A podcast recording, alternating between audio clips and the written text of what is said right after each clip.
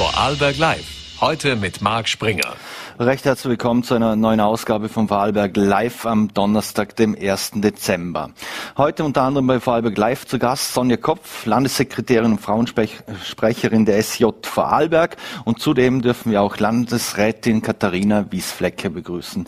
Doch wir wollen mit einem ganz anderen Thema beginnen und zwar, es wird etwas musikalisch und zwar werden wir jetzt nach Liechtenstein schalten in die Little Big Beat Studios, wo ich Little Concept begrüßen darf. Hallo Little. Hallo. Servus miteinander. Danke, dass du dir Zeit genommen hast. Für uns bei dir ist ja viel los in den Little Big, Big, Little Big Beats Studios in, in Eschen, äh, unweit der Vorarlberger Grenzen, wo ja wirklich namhafte musikalische Größen aus und eingehen. Und aktuell waren ja bei dir die Fantastischen Vier zu Gast. Äh, wie ist es denn dazu gekommen, dass die Fantastischen Vier, Vier bei dir im Studio vorbeigeschaut haben? Äh, die Fantastischen Vier haben nach einem Studio gesucht, wo sie live mit der Energie von der Live-Shows, was sie die letzten 30 Jahre entwickelt haben, wollten sie das live im Studio capturen. Und äh, das Ganze, wenn es irgendwie geht, so gerne analog. Und mhm. da ich schon zehn Jahre nichts anderes mache, wie live im Studio analog aufnehmen, habe ich denn das Rennen gewonnen gegenüber einem sehr, sehr bekannter englischer Tonstudio. Aha. Und da fiel die Entscheidung zu Little Big Beat. Aha. Darf man den Namen sagen für dem englischen Tonstudio oder das du da ausgestochen hast? Ähm, oder eh nicht? Nein, ich glaube nicht. Also es ist nicht offiziell, ähm, aber es hat mich dann halt gefreut, wo sie geschrieben haben, äh, sie haben sich für Little Big Bean entschieden.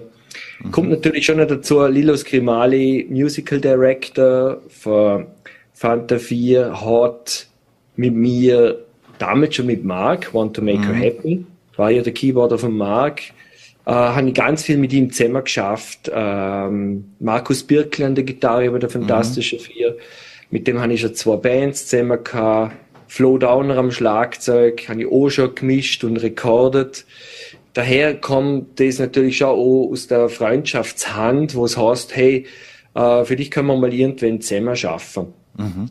Und also das ist dann noch dazu gekommen, dass die Band natürlich schon noch sehr pro Little war und pro Little Big Beat Studios. Nichtsdestotrotz ist bei so einer großen Produktion, bei so einer großen Band das Management, wo am Schluss seht, äh, wo es äh, wirklich gemacht wird, beziehungsweise die Band, die vier, die fantastischen vier. Mhm. Und das ist dann so, ja, das hat stattgefunden und war eine irre Zeit. Mhm. Wie war jetzt die, die Zusammenarbeit mit, mit, mit dem Fantas? Man weiß, das sind viele von ihnen sind extreme Tüftler, auch Perfektionisten. Äh, du hast der Lilo angesprochen, der Lilo sowieso, also der, bei dem Fantas Mastermind, äh, was, was äh, wenn es ums Musikalische geht, aber bei der Voice of Germany etc. ist er ja auch dabei.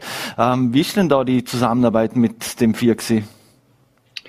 Die Zusammenarbeit mit den Vier war äh, extrem produktiv und extrem nett und respektvoll. Und es ist erstaunlich, wie extrem die vier abgeliefert haben. Die Band an sich ist sowieso unheimlich tight. Also ich habe sowas Tights schon lange nicht mehr aufgenommen. Das kommt wie geschnittener Brot daher. Da musst du nichts editieren.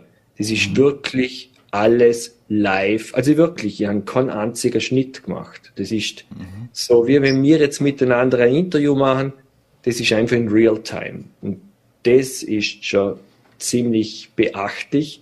Und die Zusammenarbeit war extrem herzlich, mhm. aber auch intensiv. Weil mhm. ich habe zwölf bis 14 Stunden äh, geschafft am Tag.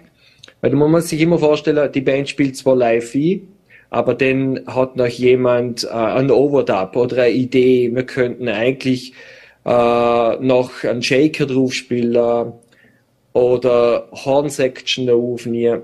Und ich war der Producer und Recording Engineer. Und die Band quasi hat ja den frei, wenn die Bläser aufspielen würden, ein Overdub, dann hat ja der Schlagzeuger frei. Und so geht's halt dahin, dass ich effektiv halt den 12 bis 14 Stunden am Desk gehockt bin, ja. Mhm. Was unterscheidet jetzt die Studio von, von anderen Studios? Äh, vielleicht kannst du so mal ein kleiner virtueller Rundgang, ja. Ja, gern. Also jetzt sitze ich gerade da im Magic Room. Das ist unser Schallplattenraum. Das ist ein Raum mit äh, 48.000 Schallplatten. Es ist jetzt da ziemlich, äh, wenn ich mich drehe, da ist die große Scheibe. Das ist die Scheibe in den Aufnahmeraum. Und das dahinter ist eine Dolby Atmos Anlage. Wir machen da auch 3D-Mixe, als auch eine Vinylschnittmaschine aus 1954. Ich bin mir nicht ganz sicher. Auf jeden Fall ist das unsere Schallplattenschnittmaschine. Das ist also dieser Magic Room mit Schallplattensammlung, 3D Audio und Vinylschnitt. Dahinter sind die drei Rapper, sind dahinter mhm. gestanden. Smudo, Michi Beck und Thomas D. sind da und haben zur Schiebe rausgeschaut. Und ich gehe mal kurz in den Aufnahmeraum um. Mhm. Gehen wir da zur Schiebetür raus. Da ist das Foyer. Da haben wir unser Foyer.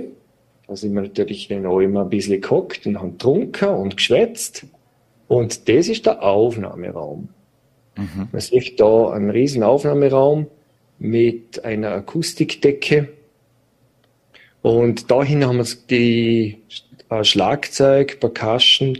Also die ganze Band haben wir die hingehauen, außer die Gesänge. Die Gesänge sind eben da in der Regieschieber der Dana gewesen.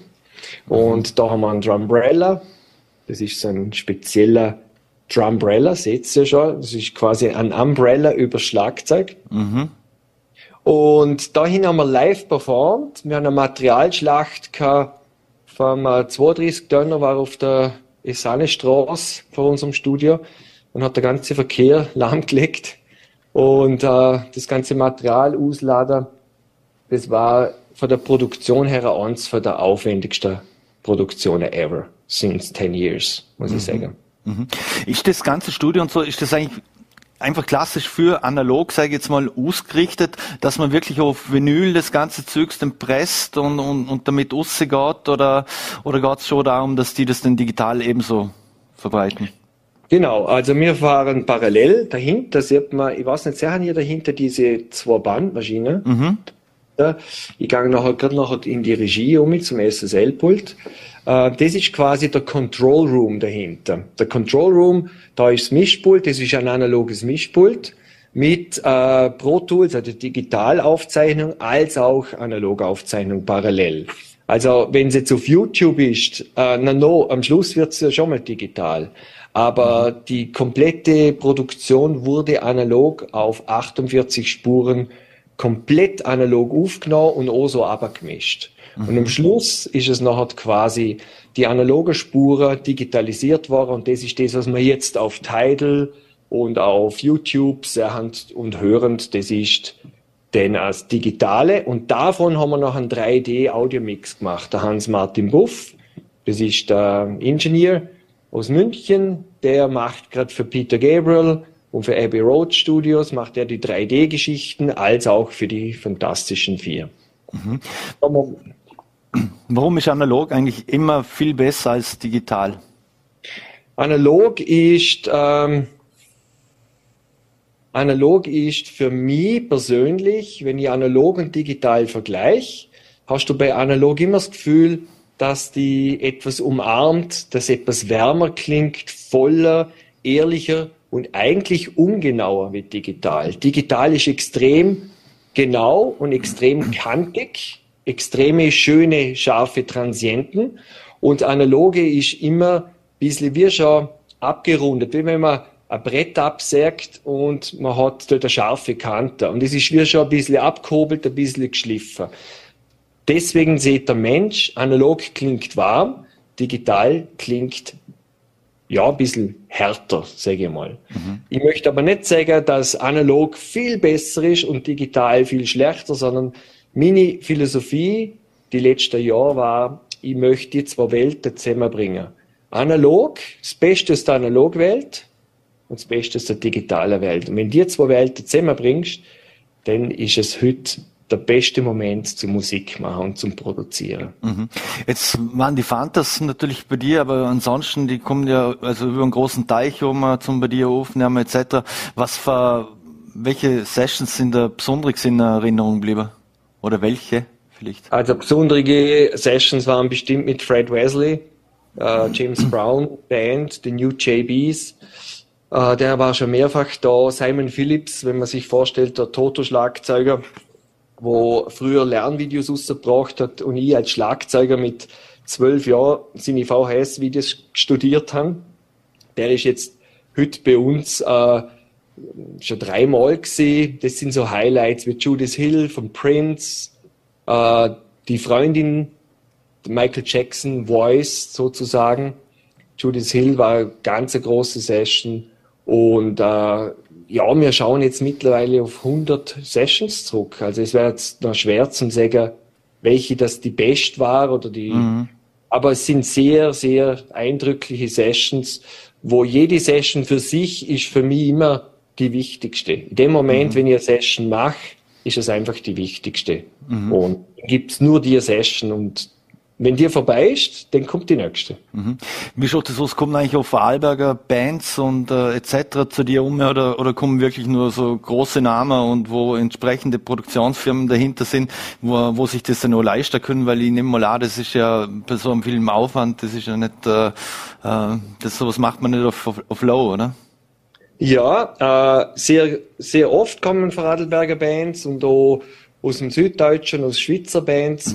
Äh, sie können ruhig auch wieder mehr anrufen, weil mittlerweile haben sie das Gefühl, dass es bei mir nur internationale Acts gibt. Für mich gibt es nicht international oder regional. Was zählt, ist einfach das Menschliche, das Herzliche und äh, das Respektvolle.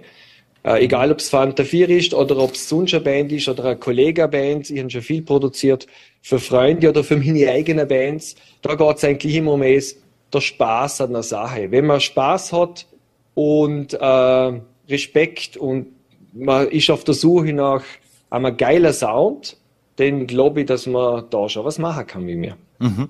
Wieso hat sie eigentlich nach Liechtenstein ver verschlagen? Äh, hat es rein steuerliche Gründe gehabt oder, ja, oder, warum, nicht, oder warum Liechtenstein? Nicht. Gar nicht. Ähm, in Wirklichkeit, wenn man das Studio da anschaut, da die Decke, Manche, wo schon mal beim Peter Wolf, also Peter Wolf, Peter Wolf Studie in Weiler waren, müssten diese Holzdecke kennen. Weil die Holzdecke, die war früher in Weiler beim Peter Wolf Studio und ich habe ja in Weiler ein Mastering-Studio gebaut vor zwölf Jahren und habe ich mich immer wieder in das Master, äh, in das ähm, Peter Wolf Studio eingemietet. Das Studio ist dann nachher leider verkauft worden, ich habe es nicht leisten können. Und ich habe aber schon einen Vertrag mit einer großen Big Band Produktion ausgemacht kann, habe nachher kein Studio gehabt. Und dann haben mhm. wir gedacht, was mache ich jetzt? Ich habe mich noch erinnern können, dass es an der Esannestraße in Escheden so ein komisch lachsfarbenes Studio gibt, wo kein Mensch reingeht und rausgeht, aber irgendwas muss da drin sein, weil da, da, da steht Studios da. Kurzum, habe ich da ähm, mit einem mittlerweile guter Freund von mir, mit dem Kurt Keckheis, Kontakt aufgenommen. Wie schaut's aus mit dem Studio? Hat er gesagt, komm vorbei. Und ja, das ist jetzt zehn Jahre her. Und seit dort bin ich da. Mhm. Das hat keine steuerlichen Gründe, hat keine, äh, dass ich mir, äh, dass ich vor Radlberg der Rücken zudrehe. Mittlerweile wohne ich auch in Liechtenstein. Aber das hat sich jetzt alles ergiert aufgrund, weil die Studie 1994 da gebaut war, ist parallel zum Peter Wolf Studio. Und ich habe dann die Pläne gefunden im Keller. Und zufällig hat es der gleiche Planer plant wie das Peter Wolf Studio. Mhm. Peter, Grüneis, äh, Peter Grüneis aus LA hat das Studio plant. Somit äh, hat die Decke vom Holz her genau zu der Wände und alles passt. Es ist wie ein Lotto 6, also Peter Wolf Studio hat man quasi abgerissen und das da habe ich wieder äh, innebaut und aufgebaut. Also symbolisch und energetisch ist da ein Stück Weiler hier drin. Mhm. Abschließend noch, ähm, du bist ja selber auch noch als Drummer aktiv, hast gesagt, mehrere Bands, mehrere Projekte immer, aber wie viel Zeit bleibt dir effektiv wirklich noch zum, zum deiner Leidenschaft, selber zum Spielen nachzugehen? Ich bin recht oft auf der Bühne mit meiner Bands, die Killer Sharks, Dumping How in the Water Train, uh, Sound in the City. Uh, bin ich äh, regelmäßig eigentlich im Spieler. Ich habe auch so eine regelmäßige Session in Liechtenstein jeden letzten Freitag. jetzt fünf Jahre lang gehabt. Dadurch bin ich eigentlich regelmäßig auf der Bühne und das ist mir ganz, ganz wichtig. Mhm. Abschließend oder letzte Frage noch. Was steht jetzt bei dir als nächstes auf dem Programm? Jetzt waren die Fantas da. Wer kommt als nächstes? Darf man da schon etwas verraten? Ja, wir haben, äh, wenn ich jetzt da schaue, ich gehe jetzt ganz schnell in das äh, Studio rein mit dem SSL-Pult. Also da hinten liegen jetzt äh, quasi Mixe auf. Wenn ich jetzt äh, Kanton aufnehmen würde, die nächste Zeit, hätte ich jetzt ein Jahr lang Material zu mischen. Also es kommen jetzt ganz viel Schallplatten raus. Wir haben Sessions für nächstes Jahr geplant. Little Big Beat feiert ja zehn Jahre Little Big Beat mhm. nächstes Jahr und dafür werden wir ziemlich geile Sessions wieder organisieren. Es sind ein paar größere Nehmer äh, in Planung, aber die kann ich leider noch nicht verraten, weil bis es zu einer Session kommt, ist es immer ein extrem langer Weg. Und mhm. zwar vom Vertraglichen über das Persönliche und das Technische. Und ja, es ist da, äh, ich freue mich auf alles, was noch kommt. Mhm. Und äh, ich finde, ja, ja, der Punkt ist, immer dranbleiben. Mein Papa hat immer gesagt, nicht Look klar, dranbleiben und wir dürfen jetzt auch mal feiern, dass wir jetzt zehn Jahre lang in einem Mega-Team, in einer super Crew beieinander, dass wir äh, sowas überhaupt machen dürfen, machen können und dafür bin ich total dankbar.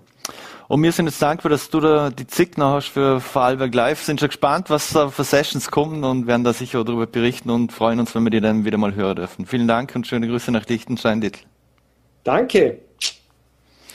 So, meine Damen und Herren, und wir wechseln das Thema. Diese Woche wurde das Budget, das Landesbudget unter anderem ja mehr oder weniger beschlossen. Es wird über zwei Milliarden Euro erstmalig haben und ich darf jetzt Landesrätin Katharina Wiesfleck hier im Studio begrüßen. Vielen Dank für den Besuch. Einen schönen guten Abend. Frau Landesrätin, ich muss allerdings das mit einem aktuellen Thema beginnen. Morgen wird ja vor dem Landhaus äh, gibt es eine Demonstration der FBP äh, gegen illegale Migration und Bevölkerungsaustausch, wie es heißt. Äh, wie sehen Sie das, dass eine rechts, ganz offensichtlich rechtspositionierte Partei da vom Landhaus so, so eine Demo veranstaltet? Ja, grundsätzlich darf äh, jede Gruppierung äh, Demonstrationen durchführen. Es gibt das Demonstrationsrecht, das ich auch sehr hoch halte. Äh, Herr Palm, gehe ich einmal davon aus, äh, wird wieder versuchen, die Gesellschaft zu spalten. Wir kennen diese Demonstrationen in anderem Kontext, also was Impfgegnerschaft etc. betrifft. Und ich gehe mal davon aus, dass er vor allem diese Mobilisierung aufrechterhalten will, äh, wie gesagt, mit der Motivation, die Gesellschaft zu spalten äh, und das Migrationsthema jetzt verwendet äh, und eine Vorbereitung durchführt für eine eventuelle Kandidatur für 2024. Mhm. Jetzt wird es ja auch eine Gegendemonstration geben. Wie wichtig ist äh, so ein Zeichen gegen rechts? Das halte ich für sehr, sehr wichtig. Ich bin auch froh, dass äh, wir äh, auf der anderen Seite, dass hier mobilisiert wird. Ähm, man muss nur aufpassen natürlich, dass hier jetzt äh, dann nicht ähm, verschiedene Positionen so aufeinandertreffen, dass es zu Gewalt kommt. Aber ich gehe davon aus, äh, dass das äh, gut beobachtet und begleitet wird. Aber ich halte das Gegenzeichen sozusagen, äh, ein starkes Gegenzeichen für sehr, sehr wichtig weil es gerade in diesen Zeiten, in denen wir so viele Krisen kumuliert sozusagen haben, mhm.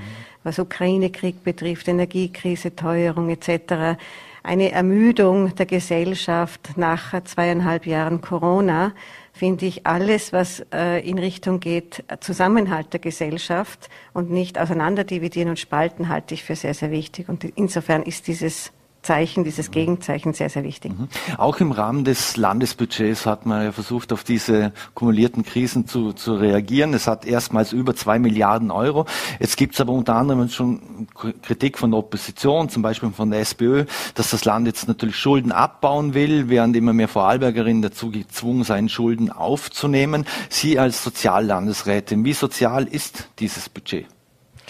Na, ich glaube, äh, man kann sich sehr gut sehen lassen als Landesregierung, was das Teuerungspaket betrifft, das wir im heurigen Jahr beschlossen haben, das in voller Auswirkung natürlich im kommenden Jahr auch äh, zur Geltung kommt.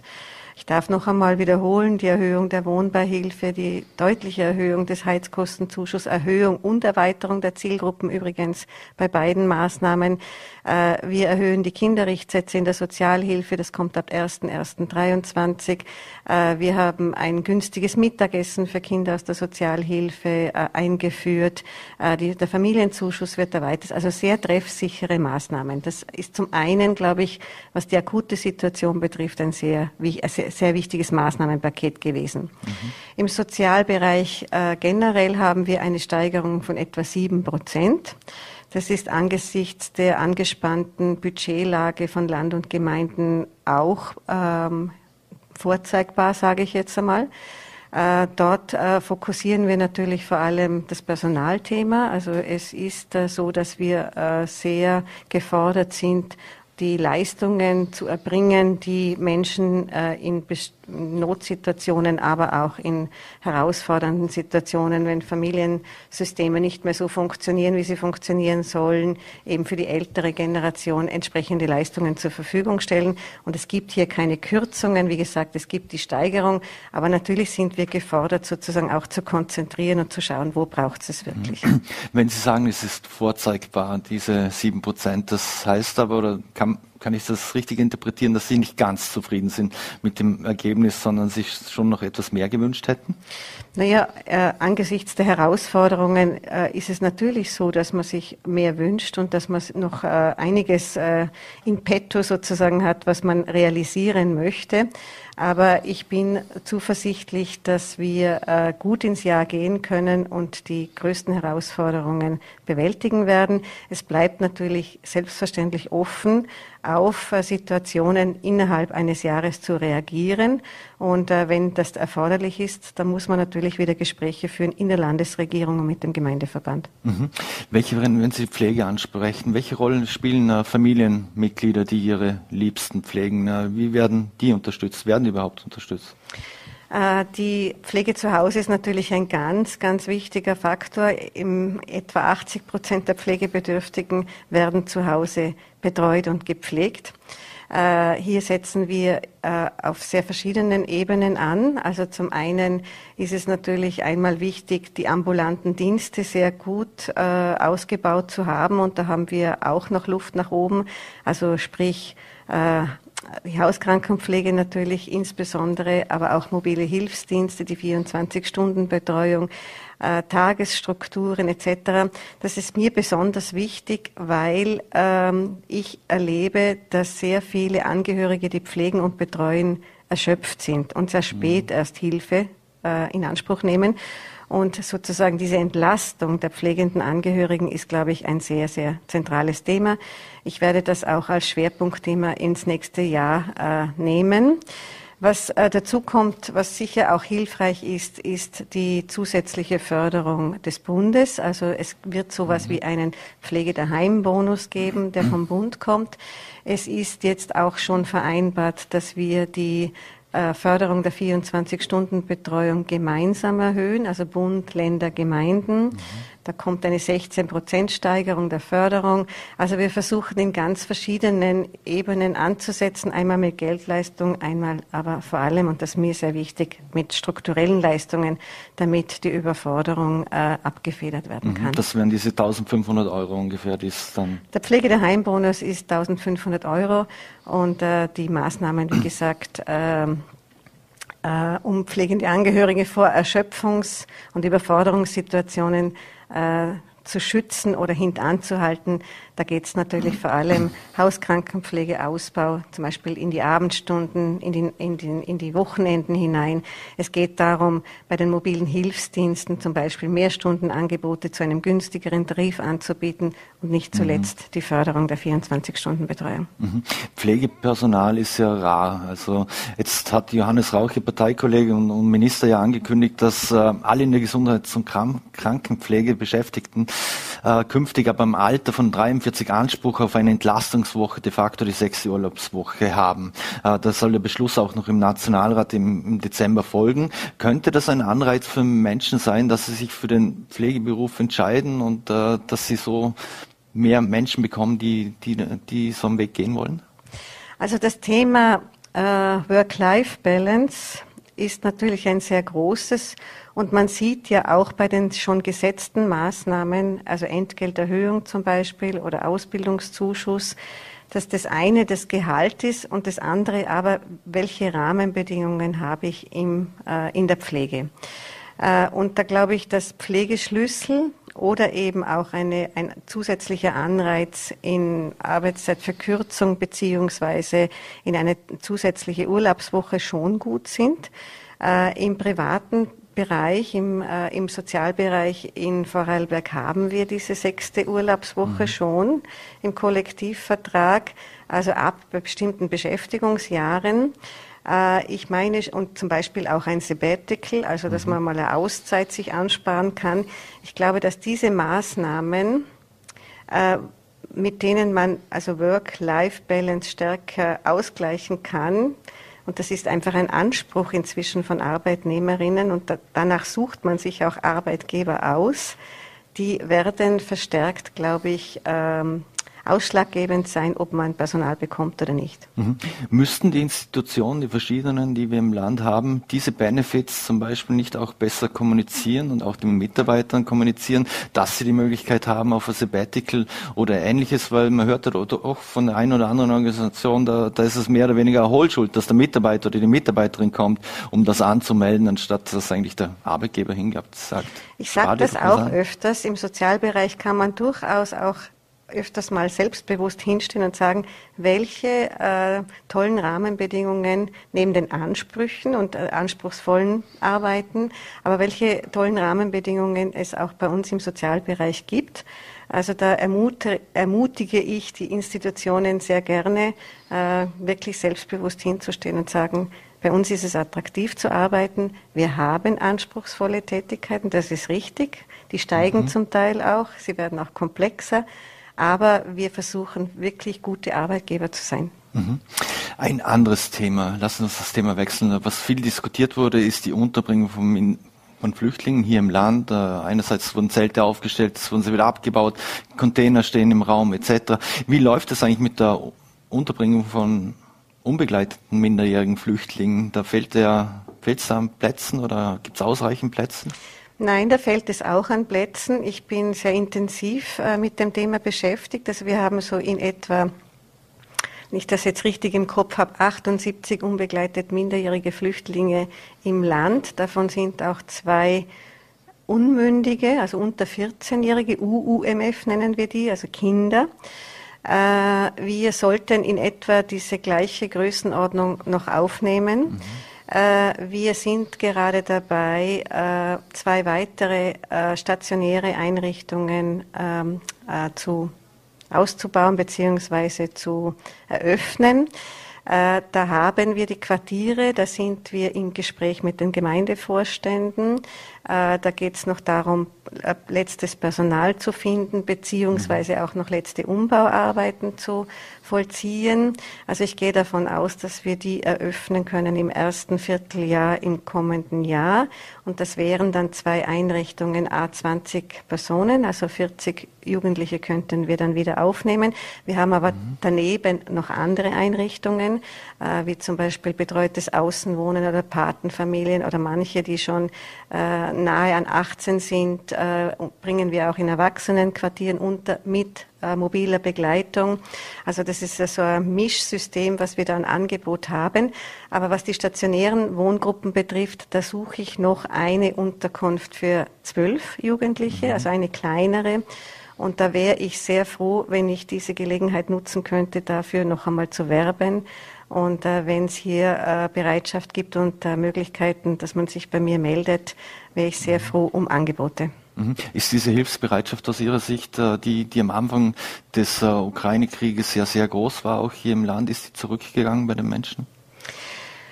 Unterschiedlich. Ähm, also was äh, die Aufnahme in Privatquartieren betrifft, ist, was Ukraine geflüchtete, Kriegsvertriebene betrifft, ist äh, das Engagement etwas zurückgegangen, weil man wahrscheinlich andere Vorstellungen hatte, wie lange sie doch bleiben und dass der Krieg jetzt andauert und wir wissen nicht wie lange.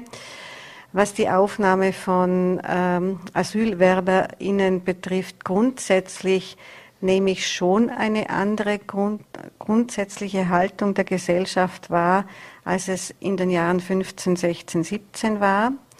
Ähm, aber das sind zum Beispiel so Demonstrationen von morgen nicht hilfreich, sondern eigentlich sollten wir eher schauen, wie wir eben gemeinsam diese Herausforderungen schaffen. Mhm. Ähm, eventuell muss man hier auch noch Anreize schaffen, äh, inwieweit man dieses Engagement, dieses ähm, äh, bürgerschaftliche Engagement äh, auch noch unterstützt. Also ich glaube, da muss man schon noch einiges äh, darüber nachdenken. Bei den Gemeinden ist das Engagement auch sehr unterschiedlich. Es gibt Gemeinden, die äh, hier sehr unterstützend tätig sind äh, bei der Quartierssuche und es gibt Gemeinden, die sich zurücklehnen. Also hier auch eine Solidarität zu finden, dass alle Gemeinden ihren Beitrag dazu leisten müssen, ist schon noch einiges zu tun. Mhm. Wer wird gleich mal seinen Beitrag leisten? Der neue höchste Bürgermeister? Der neue höchste Bürgermeister, äh, ich kenne die Zahlen jetzt in Höchst nicht. Ich hoffe schon, dass er das macht. Das wird er, glaube ich, auch machen aufgrund seiner Überzeugung. Äh, vielleicht äh, ist das jetzt ein paar Tage nach der Wahl noch ein neues Thema für ihn. Aber ich bin sicher, er hat auch ein gutes Team um sich herum, dass er sich, wenn diese Frage an ihn herangetragen wird, dass er, das, dass er sich da offensiv dem Thema widmen wird. Mhm. Zeigt das auch, ähm dass Sie, ich, sage es jetzt mal unter Anführungsstrichen, äh, als Juniorpartner in der, in der Landesregierung äh, jetzt einen zusätzlichen Bürgermeister bekommen haben. Äh, die, die, Bürger, die ÖVP-Bürgermeister, es werden weniger, äh, merklich weniger, äh, dass, dass Ihnen Ihre Partei einen entsprechenden Push gegeben hat? Ja, wir freuen uns natürlich sehr über dieses Ergebnis und äh, dieses auch sehr eindeutige Ergebnis, diesen Zuspruch und das Vertrauen. Ähm, das stärkt, ist richtig. Äh, wir freuen uns über diesen zweiten grünen Bürgermeister mhm. im Land. Ähm, ob sich das innerhalb der, der, Zusammenarbeit der Regierung jetzt ähm, auswirkt und inwieweit es sich das auswirkt, natürlich ähm, ringt das auch Respekt ab, wenn wir einen Bürgermeister in einer solchen mhm. ja seit Jahrzehnten oder eigentlich immer äh, ÖVP geleiteten Gemeinde bekommen, auch nicht eine ganz kleine Gemeinde. Und die Gemeinde des ehemaligen des Landeshauptmanns. Ehemaligen Landeshauptmanns, das ist auch richtig, ja. Ähm, aber ich meine, dass in den Analysen wahrscheinlich da, ähm, dass man in der ÖVP in sich gehen muss, was da alles schiefgelaufen ist auf der kommunalen Ebene, äh, aber natürlich auch auf Landes- und Bundesebene. Für mich ist es ein Signal, dass man äh, Machtpolitik so ablehnt und einen anderen Stil will und deshalb diese Veränderung gewählt hat. Mhm. Jetzt gibt es ja in, in, in, der Landesregierung, es sind noch mehr Männer äh, als, als Frauen insgesamt. Wir haben 17 der 36 Ab Abgeordneten im Landtag sind ja auch weiblich. Das ist im österreichischen Vergleich ein Spitzenwert, äh, den, den Vorarlberg hier vorweisen kann. Äh, wenn die Frauen mehr Übergewicht in der Politik hätten, äh, würde dann vieles besser laufen? Das ist eine vage These. Mhm. Ich meine, dass es wichtig ist, dass wir hier äh, ein ausgeglichenes Verhältnis haben, weil sie andere Perspektiven haben. Also mir war immer wichtig, dass viele Frauen in der Politik sind, weil sie andere Perspektiven haben, andere Schwerpunkte haben, in anderen Lebensrealitäten leben und diese in die Politik einbringen können. Äh, ob das Ergebnis der Politik dann besser oder schlechter ist, hängt von den Personen ab, die das machen und welche Ziele sie verfolgen. Und da würde ich jetzt einmal ähm, mich schwer tun zu sagen, dass Frauen das besser machen als Männer. Also ich glaube, es ist wichtig, dass Frauen stärker repräsentiert mhm. sind, weil sie eben andere Perspektiven haben, weil andere Perspektiven auch zu besseren Lösungen führen. Das weiß man inzwischen schon sehr lange. Diversität nicht nur was die Geschlechter betrifft, sondern auch was Herkunft betrifft, was Alter betrifft etc kommt zu besseren Ergebnissen, ist zum, im Weg vielleicht manchmal ein bisschen anstrengender, aber mhm. kommt zu besseren Ergebnissen und darum geht's. Mhm. Jetzt ist das Politikgeschäft aber zum Teil auch sehr hart und roh und rau. Äh, man wird überall erkannt, man wird angesprochen, zum Teil auch angefeindet. Äh, Social Media ist sowieso mehr oder weniger ein vogelfreier Raum. Äh, wie gehen Sie damit um und ist das vielleicht auch für viele Frauen noch äh, Hürde oder Hemmschwelle, sich in der Politik aktiv zu beteiligen? Jetzt wir haben gute Ergebnisse im Wahlberg, aber insgesamt? Naja, Also ich glaube, im Umgang damit muss man schon einen individuellen Weg finden. Äh, was hilft vielleicht ist, wenn man sich sowas wie eine Mentorin sucht. Also äh, wir haben da auch schon äh, aus dem Frauenreferat heraus Angebote gemacht. Also inwieweit sich äh, Frauen, die in die Politik gehen, auch eine Frau, die in der Politik schon tätig ist, als Mentorin, als Mentee, äh, dass man dass sich dort sozusagen zusammenspannt und Erfahrungen austauscht und auch solche Fragestellungen, wie geht man denn damit um mit persönlichen Angriffen etc., äh, dort dann äh, besprechen kann und diskutieren kann. Also hier unterstützende Formate zu finden, da bin ich eigentlich auch schon länger dran. Wir haben jetzt nächstes Jahr oder heuer eigentlich schon gehabt 20 Jahre Politiklehrgang für Frauen. Auch das sind Formate, wo man äh, im Kommunikationstraining, aber auch ähm, im sozusagen persönlichen Austausch, in der kollegialen Beratung äh, sich ähm, eben stärken kann, wie man damit umgeht. Äh, aber es ist natürlich auch nicht verboten, einen Mann zu Rate zu ziehen und sagen, wie machst denn du das äh, und was kann ich äh, von dir lernen? Und wie gesagt, persönlich das dann selber herausfinden, wie man damit am besten umgehen kann. Mhm. Wichtig ist, glaube ich, auch hier Work-Life-Balance. schon zu schauen, auch dass man Privatsphäre behält und den sichert es, ich glaube, dass es auch wichtig ist, ein, ein, ein, Umfeld haben, ein persönliches, wo man sich äh, gut austauschen kann und auch einmal mit äh, solchen Themen äh, kommen kann und äh, das äh, gut persönlich besprechen kann. Mhm. Jetzt war vor einer Woche der, der Tag, der internationale Tag gegen Gewalt an, an Frauen. Äh, was für Initiativen gibt es in diesem Bereich vom Land? Also wir befinden uns gerade in den 16 Tagen gegen Gewalt, also Orange the World. Das sind äh, äh, Aktionstage weltweit, wo auf das Thema Gewalt gegen Frauen äh, aufmerksam gemacht wird. Ähm, Im Land findet heuer sehr viel statt. Äh, ich selber habe äh, Gott sei Dank wieder eine Kampagne äh, fortführen können mit Spar Vorarlberg, also 100 mhm. Filialen 7000 Falter liegen auf, wo man sich an Opferschutzeinrichtungen wenden kann. Auch am Kassabon findet sich eine Notrufnummer. Äh, wir forcieren sehr stark inzwischen das äh, Projekt Stopp. Das äh, findet schon statt in Bregenz. Das ist ein Präventionsprojekt Stadtteile ohne Partnergewalt. Das heißt, sehr niederschwellig wird sensibilisiert mit sehr vielen verschiedenen Systempartnern, inwieweit man aufmerksam machen kann und auch Hilfestellung bieten kann, wenn man bemerkt, dass eine Frau von Gewalt betroffen ist. Wir haben eine ausgezeichnete Kooperationsbasis mit der Polizei und ganz, ganz wichtig ist, glaube ich, auch äh, die seit eineinhalb Jahren äh, bestehende Täterberatung, dass also Täter, die Gewalt ausüben, verpflichtend in eine Beratung müssen, weil wenn man sie unmittelbar nach der Tat, also das ist natürlich dann das Thema bei den Wegweisungen, da ist schon stärkere Gewalt und ähm, höhere Gewalt ähm, ähm, dann äh, an der Tagesordnung, dass man sie unmittelbar danach konfrontiert und dann die Chance hat, sie zu erreichen und dass sie Verantwortung für ihre Taten übernehmen.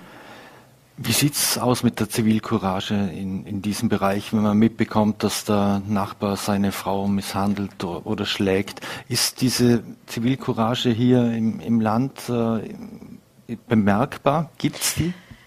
Auch unterschiedlich. Äh, teilweise schon, aber genau dieses angesprochene Projekt Stopp äh, befördert ja und, äh, und ähm, spricht Mut zu, diese Zivilcourage aufzubringen und zu thematisieren. Ich finde auch die Kampagne vom Sozialministerium äh, sehr gut, dass Männer äh, sich zu Wort melden und das nicht nur ein Frauenthema ist, sondern dass Männer aufstehen und sagen, ich, das finde ich nicht in Ordnung, auch andere Männer damit konfrontieren. Ähm, also hier kann man natürlich schon noch viel tun, aber ich erlebe diese Zivilcourage wachsend. Mhm. Haben wir auch entsprechende Einrichtungen beziehungsweise sichere Räume, die wir Frauen anbieten können, die sich, äh, die den Mut ergreifen und sich aus, aus dieser Gewaltspirale heraus äh, äh, flüchten? Wir haben die Frauennotwohnung, elf Plätze plus Außenwohnungen. Äh, die sind aber jetzt seit äh, ungefähr zwei Jahren äh, wirklich sehr beansprucht und immer voll. Früher hatten wir Spitzen und dann war es wieder etwas ruhiger. Und ich bin tatsächlich mit dem IFS in engem Austausch, dass wir diese Plätze erweitern.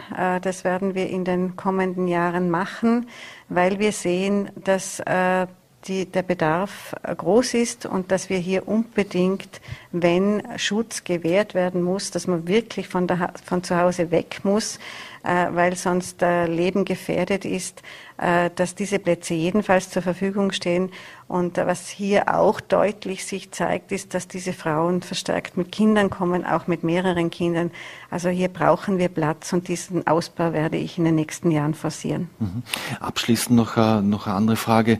Ähm, wenn es um, um das Thema Schwangerschaftsabbrüche und Abtreibungen geht, sind Sie da in die Beratung involviert? Landesrätin Rüscher hat ja bis Jahresende eine Lösung versprochen und es gibt ja offensichtlich auch interessierte Ärztinnen, die, die, die das durchführen würden in einem entsprechenden Setting. Äh, inwieweit sind Sie hier involviert? Ich bin in die Gespräche direkt nicht involviert, aber ich werde von meiner Kollegin Landesrätin Martina Rüscher regelmäßig äh, informiert. Und ich bin auch sehr zuversichtlich, dass bis äh, Mitte Dezember eine Lösung präsentiert werden kann. Also nach meinen Informationen zeichnet sich hier eine ein Angebot ab. Wir haben immer die Position vertreten, äh, dass es ein niederschwelliges Angebot in Vorarlberg braucht. Mhm. Es ist eine medizinische Leistung. Dieses Angebot braucht es und es wird es geben. Mhm. Eine letzte Frage noch. Sie haben ja gemeinsam mit, mit Partnerinstitutionen das Projekt Kolibris, kleine Heldinnen, gestartet. Äh, können Sie unseren Zusehern kurz sagen und skizzieren, um was es da dabei geht? Da geht es darum, dass man Kinder in den Fokus nimmt, äh, wenn Eltern psychische Erkrankungen haben oder ein, ein Elternteil eine psychische Erkrankung hat. Also da ist äh, uns aufgefallen, dass äh, in der Behandlung natürlich das Elternteil oder Eltern, aber meistens ist es ein Elternteil, das immer psychische Erkrankung hat, im Fokus der Behandlung steht, der Ärzte, Ärztinnen und dass manchmal übersehen wird, äh, wie es den Kindern in diesen Familien geht. Und Kinder sind dort in einer Rolle, wo sie oft einmal Verantwortung übernehmen, die sie nicht übernehmen müssen. Und deshalb haben wir von der Kinderjugendhilfe zusammen auch mit der Sozialpsychiatrie äh, gesagt, diese Kinder müssen wir stärker äh, in den Fokus nehmen, damit äh, die äh, erstens einmal nicht diese Verantwortung übernehmen, damit sie mit ihren Bedürfnissen abgeholt werden und dass wir nicht ähm, sozusagen Probleme der Eltern dann auf die Kinder übertragen und die dann auch zum Beispiel in der Kinder-Jugendhilfe auffallen, weil sie in Überforderungssituationen, familiären Überforderungssituationen sind, für die sie nichts können. Mhm. Und sozusagen diese Kinder in den Fokus zu nehmen und zu unterstützen und zu schauen, was die brauchen, das ist das Projekt Kolibris. Mhm. Und auch hier noch die Frage nach dem Personal. Haben wir genügend Personal, das diese Kinder betreuen kann? In weiterer Folge natürlich auch die Eltern? Also äh, das Projekt geht auch davon aus, dass wir sozusagen die, die Partner, die wir im sozialen Netz schon haben, noch stärker äh, vernetzen und verbinden zu diesem Thema. Es braucht jetzt im Moment gar nicht so viel mehr Personal, sondern einfach die Aufmerksamkeit auf diese Kinder. Äh, was wir aber schon zusätzlich anbieten hier ist äh, verstärkte Gruppenangebote für die Kinder. Das muss auch gar nicht immer einzeln sein, sondern auch, dass die Kinder merken, sie sind gar nicht alleine mit dem Thema. Äh, und wenn es hier Angebote braucht, dann äh, werden wir das äh, zur Verfügung stellen. Aber es geht jetzt gar nicht so stark darum, dazu viel zusätzliches Personal zu haben. Landesrätin Katharina Wiesfleck, vielen Dank für den Besuch hier bei uns im Studio bei Fallberg Live und alles Gute. Dankeschön. Danke. Danke auch für die Einladung. So, meine Damen und Herren, und wir wechseln noch einmal das Thema und machen hier im Studio am fliegenden Wechsel. Die Freie Bürgerpartei hat für morgen eine Demonstration vor dem Landhaus angekündigt. Da geht es um unter dem Titel illegale Migration und Bevölkerungsaustausch. Und äh, jetzt gibt's auch eine Gegendemonstration. Die wird unter anderem organisiert von der SJ Vorarlberg und ich darf jetzt die Landessekretärin und Frau, Frauensprecherin der SJ Vorarlberg, Sonne Kopf, hier begrüßen. Vielen Dank. Hallo. Frau Kopf, Sie haben für die morgen geplante FPP-Demonstration unter, unter Obmann Georg Palmer gegen Demonstration angekündigt. Ähm, wogegen richtet sich denn Ihr Groll? Nun, letzte Woche hat die FPP angekündigt, ähm, diese Versammlung abzuhalten. Und in diesem Aufruf wird äh, geht es gegen den sogenannten Bevölkerungsaustausch, wie Sie es nennen. Es wird behauptet, dass fremde Frauen als sexuelles Freiwild betrachten würden ähm, und insgesamt einfach mit zutiefst rechter Rhetorik gearbeitet. Und ich denke, es zeigt sich einfach, welchen Geisteskind ähm, Mhm. diese Leute sind, was das für eine Haltung ist, die da an den Tag gelegt wird. Und wir wollen morgen ein klares Zeichen setzen und sagen, dass solch eine Haltung in Vorarlberg keinen Platz hat, unserer Meinung nach. Mhm. Wieso schätzen Sie die FDP geht es nur um, um, diesen Terminus, um, die, um dieses Wording äh, und das Framing, der, der sich diese Partei äh, offensichtlich bedient, äh, dass Sie sie als rechtsextrem einschätzen? ich denke, diese Aussagen, so wie sie getätigt werden, machen das einfach sehr offensichtlich. Ähm, man kann sich auch dieses Video anschauen, in, mit dem zu dieser Demonstration aufgerufen wird. Und da wird behauptet, stopp also wie war das, äh, gegen den Import von Vergewaltigern oder sowas. Ähm, ich würde halt sagen, da werden eindeutig irgendwie ganz klar alle Ausländer in einen Topf geworfen und wenn das nicht rechts ist, was ist es dann? Mhm. Sie sprechen ja vom breiten Bündnis, das es gegen diese Veranstaltung gibt. Äh, welche Gruppierungen sind denn bei Ihnen da präsent und werden da vor Ort sein?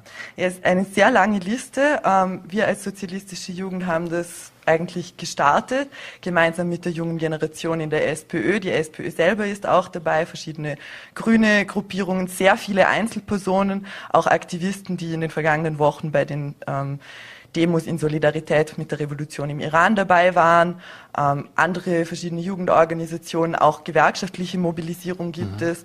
Also man kann da wirklich von einem sehr breiten Bündnis sprechen. Und 2015 ähm, als damals Pegida versucht hat, in Vorarlberg Fuß zu fassen, haben wir da eigentlich schon etwas sehr Ähnliches gesehen. Ähm, dort gab es eine Demonstration mit 1500 Teilnehmern gegen Pegida. Ähm, und so haben wir es eigentlich geschafft, dass, dass Pegida eigentlich nie Fuß fassen konnte in Vorarlberg. Mhm. Wie soll die Veranstaltung morgen ablaufen? Wird es einen Marsch geben? Äh, werden Sie, äh, äh wird es Reden geben oder wie kann man sich das vorstellen? Wir werden morgen um 17.30 Uhr am Bahnhof in Bregenz beim VLV-Parkplatz starten und dann, ja, wir gehen durch die Innenstadt gemeinsam. Mhm. Ähm, natürlich nicht allzu nahe an die FPP-Kundgebung, das würde die Polizei nicht zulassen. Und am Ende wird es eine Abschlusskundgebung am Sparkassenplatz geben. Da wird, werden, sind auch alle Mitinitiatoren, alle, die da mit an einem Strang ziehen, angehalten, Reden zu halten.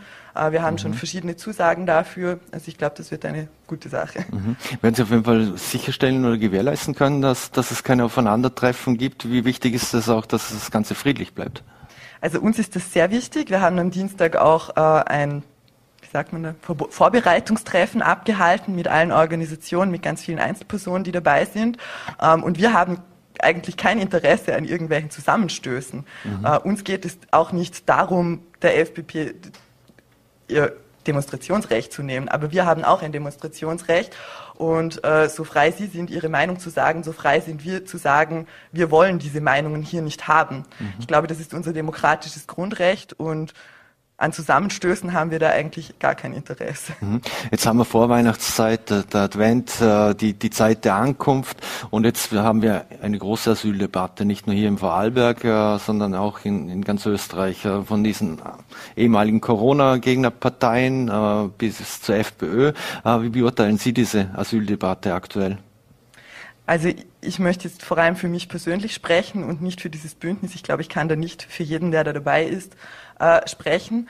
Aus meiner Sicht ähm, findet diese Debatte jetzt gerade, ja, die findet statt, aber das ist das selbst ist schon totale Spaltung in der Gesellschaft. Wenn man sich mal anschaut, ähm, wie diese Situation tatsächlich aussieht. Ja, das Asylsystem kostet Geld, natürlich. Ich habe jetzt auf die Schnelle leider nur Zahlen von 2016 gefunden. Es ist ein bisschen spontan, dass ich hier bin. Mhm. Ähm, da hat das Asylsystem 1,4 Milliarden in Österreich gekostet. Aber wenn wir uns anschauen, äh, wie viele Gewinne eigentlich Konzerne einstreichen, allein die OMV hat im ersten Halbjahr 3,3 Milliarden Gewinn gemacht. Das mhm. ist wesentlich mehr, als das gesamte Asylsystem kostet. Also ich glaube, man konzentriert sich da auf die völlig falschen Dinge. Die Krisengewinner sind ganz sicherlich nicht Migranten und Flüchtlinge, ähm, die in Wirklichkeit mit uns im selben Boot sitzen, äh, die unter der Teuerung leiden, die damit zu kämpfen haben, dass sie ihre Mieten nicht mehr zahlen können äh, und so weiter, während wir irgendwie alle arbeitenden Menschen der Reihe nach mit Reallohnverlusten in, der, in den KV-Verhandlungen abgespeist werden. Mhm. Sollte Österreich äh, Migranten, Asylwerber äh, aufnehmen, so viel wie geht? Oder, oder sehen Sie auch, äh, es gibt eine Zahl, wo es äh, zu viel wird? Ich glaube, die Zahlen, die ich gerade genannt habe, machen sehr deutlich, wir haben nicht nur Platz, sondern das Geld ist da. Das Ge mhm. Geld gehört halt den oberen 1% und nicht uns allen. Mhm. Und ich glaube, das ist die zentrale Sache hier. Ich denke, es wird hier vor allem ähm, sehr viel politisches Kleingeld geschlagen auf dem Rücken mhm. von Menschen, die aus schrecklichen Situationen fliehen, die das nicht zum Spaß machen. Mhm. Ähm, und ja, ich glaube, wir haben Platz, ja. Aber offensichtlich ist ja auch die Hilfsbereitschaft hier im Vorarlberg äh, zurückgegangen. Ähm, wir haben jetzt gerade die Landesrätin ge gehört, auch es geht ja auch um äh, Quartiersuche, wo, wo man minderjährige Flüchtlinge unterbringen kann, äh, wo man äh, Erwachsene unterbringen kann. Und es werden offensichtlich nicht mehr so viele äh, Räumlichkeiten angeboten, wie das noch äh, zu, zum Ausbruch des Krieges war. Orten Sie das auch, dass, äh, dass die Hilfsbereitschaft hier im Land unter den Menschen zurückgegangen ist? Ich sage nicht, dass diese Spaltung, die ich angesprochen habe, nicht funktioniert. Ich glaube, das, das stimmt schon. Und deswegen kann man so etwas auch beobachten. Aber genau darum ist es umso wichtiger, glaube ich, dass wir morgen auf die Straße gehen und auch zeigen, es gibt sehr viele Menschen, die irgendwie wissen, was Solidarität ist und die verstehen, wie man zusammenhält und die auch verstehen, dass nicht Flüchtlinge das Problem in unserer Gesellschaft sind, nicht das Grundproblem unserer Gesellschaft sind. Ähm, und ich glaube, ja, das ist das Wichtige dabei. Mhm. Als Frauensprecherin abschließend noch, wie, wie geht es Ihnen eben dabei? Sie haben sehr ja angesprochen bei so Formulierungen wie unsere Frauen als freiwillig Bild für Migranten? Mir wird ehrlich gesagt schlecht bei solchen Aussagen. Ähm, auch deshalb, weil es ist vorhin im Interview mit der Katharina Wiesflecker angesprochen worden. Letzte Woche gab es eine Kundgebung gegen Gewalt an Frauen beim Landhausplatz. Ich war auch dort, die SJ war auch dort. Wir haben da auch uns beteiligt und eine Rede gehalten, aber den Herrn Palm habe ich dort nicht gesehen. Und mhm. ich finde das absolut billig, ähm, Frauen irgendwie hier, äh, ja, keine Ahnung, reinzuwerfen und zu verwenden in Wirklichkeit, ähm, während ich mir total sicher bin, dass nicht jede Frau das so sieht. Mhm. Und jetzt fragen noch, wann, wann geht's morgen los? Äh, wo, wo ist Ihr Treffpunkt? Um 17.30 Uhr, äh, Entschuldigung, um 18.30 Uhr mhm. treffen wir uns am VLV-Parkplatz in Bregenz. Mhm. Sieht man ja hier noch auf, auf, unser, auf unserem Bild übrigens. Sonja Kopf, vielen Dank für den Besuch hier bei VLV Live im Studio und äh, wünsche alles Gute und einen schönen Abend. Ja, vielen Dank auch. Danke.